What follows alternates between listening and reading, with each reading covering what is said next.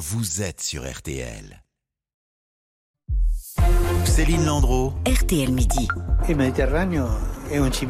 La Méditerranée est un cimetière, mais le nord de l'Afrique est un cimetière plus grand encore. Nous devons réfléchir sérieusement avec les évêques et les politiques à, à ce drame des migrants. C'est terrible.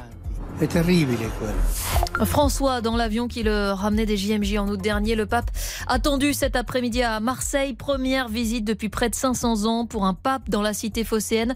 À Marseille, pas en France, a insisté le Vatican qui veut axer cette visite sur la question migratoire.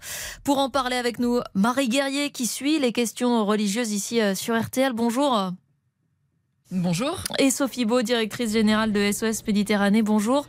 Bonjour. Et merci d'être euh, avec nous euh, sur RTL. Euh, d'abord, Marie, ce n'est pas une surprise de voir le pape François parler de la question migratoire à Marseille. Il en a toujours fait une priorité. Oui, ce fils d'immigrés italiens installé en Argentine, il sait ce que ça veut dire l'exil et son tout premier déplacement à peine élu hein, en juillet 2013, il a été pour l'île italienne de Lampedusa. Et puis depuis, il est allé notamment à Lesbos, il est allé en Turquie, il a accueilli des réfugiés à Rome. C'est une préoccupation perpétuelle pour lui. Euh, je me souviens, j'ai suivi une visite euh, de, de, François à Assise le 4 octobre 2013. Il venait fêter euh, la Saint-François. Et puis ça a pris tout de suite une autre tournure lorsqu'on a appris un terrible naufrage de migrants ce jour-là. Alors il en a fait l'objet de, toute son homélie. Et puis depuis peu, il s'en prend au camp de transit où sont parqués les migrants en attente de passage en Afrique du Nord.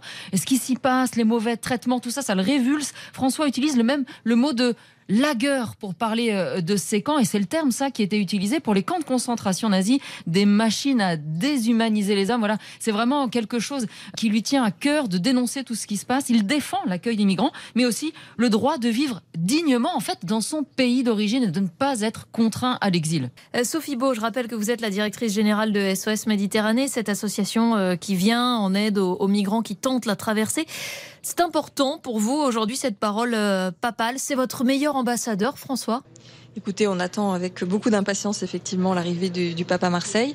On a besoin d'un porte-parole euh, dont la voix porte très très loin. C'est bien au-delà de Marseille, c'est bien au-delà même de la Méditerranée. C'est une personnalité éminente euh, au niveau euh, évidemment international, une autorité morale, mais aussi un chef d'État politique. Donc on espère que ce message va effectivement porter sur cette question du drame humanitaire en Méditerranée que, que nous ne devrions plus avoir aujourd'hui. Ça fait sept ans que SOS Méditerranée a été créé et nous ne cessons de voir une détérioration de la situation et euh, toujours plus de sauvetage et toujours plus malheureusement aussi de naufrages. On rappelle qu'il y a déjà plus de 2000 morts hein, depuis le, début de l'année en Méditerranée. Qu'est-ce que vous attendez concrètement d'une telle visite aujourd'hui?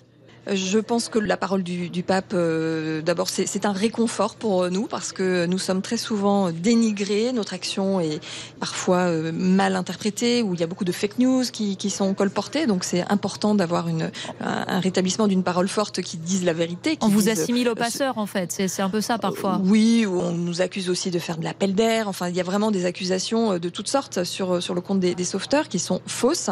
Et le pape ne cesse de rappeler ce devoir essentiel inconditionnelle à toute personne en détresse. Mais et c'est le fondement vies, même ça, de notre action, c'est de sauver des vies. Donc euh, voilà, il n'y a pas de discussion. Euh, quand une personne est en danger de mort, il faut lui porter secours. Mais au-delà du réconfort que vous évoquez, euh, il y a des retombées possibles, euh, rapides, j'allais dire?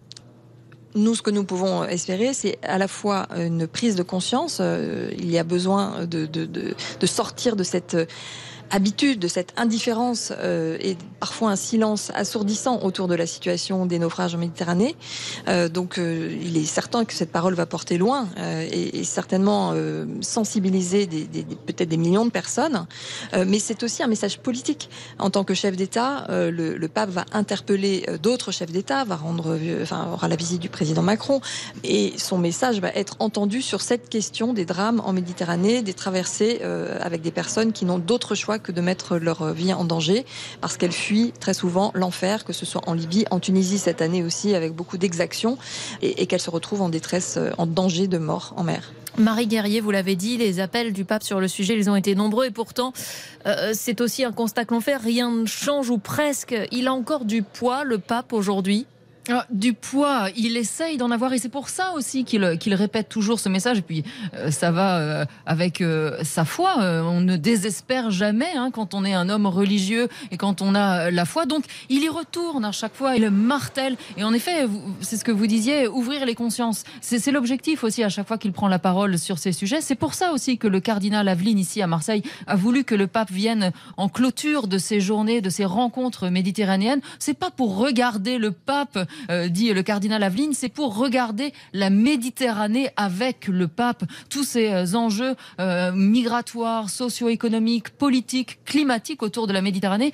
Ouvrir les consciences, c'est ça l'objectif et on attend la prise de parole du pape François ce soir au pied de Notre-Dame de la Garde. Et on suivra ça avec vous évidemment, Mary Guerrier. Merci à, à, toutes les deux. On marque une pause dans un instant.